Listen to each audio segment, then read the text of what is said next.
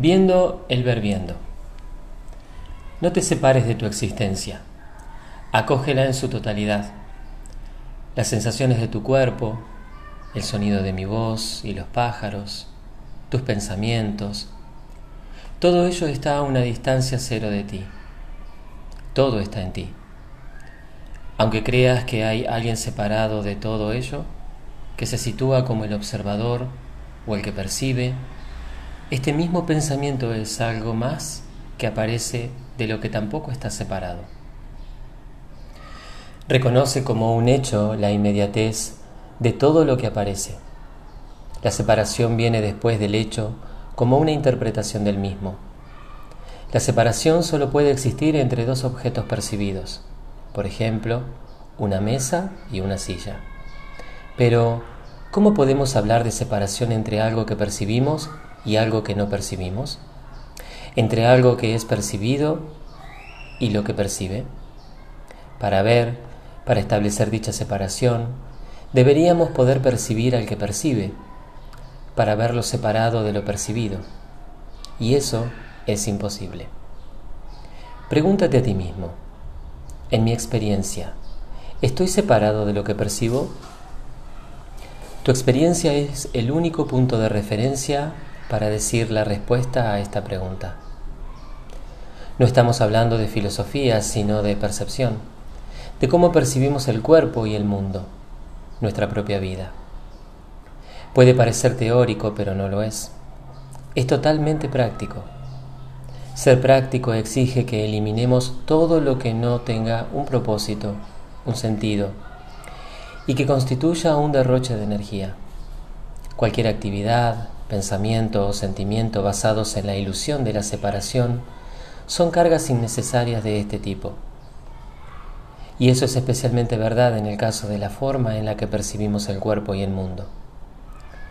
Podemos percibir el cuerpo y el mundo libres de ninguna interferencia psicológica, libres de la suposición de mí, de miedo y deseo, de lo que nos gusta y lo que nos disgusta. Limítate a los hechos, los hechos del mundo, del cuerpo, de la mente, tal como surgen.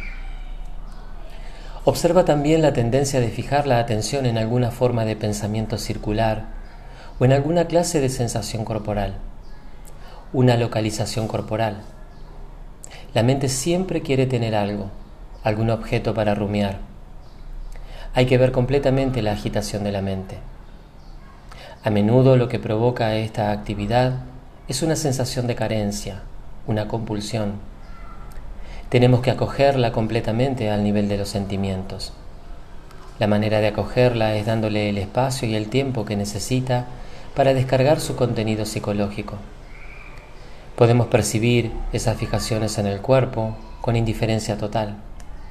Lo que de ninguna manera queremos hacer es tratar de eliminarlos, manipularlos, interferir con ellos. La paz de tu verdadero ser no se revela eliminando los objetos, sino pasándolos por alto al acogerlos desapasionadamente. El objeto que es contemplado con esa indiferencia libera la conciencia, la hace asequible a sí misma. Lo que es percibido es parte de la mente y no lo que compartimos con otros.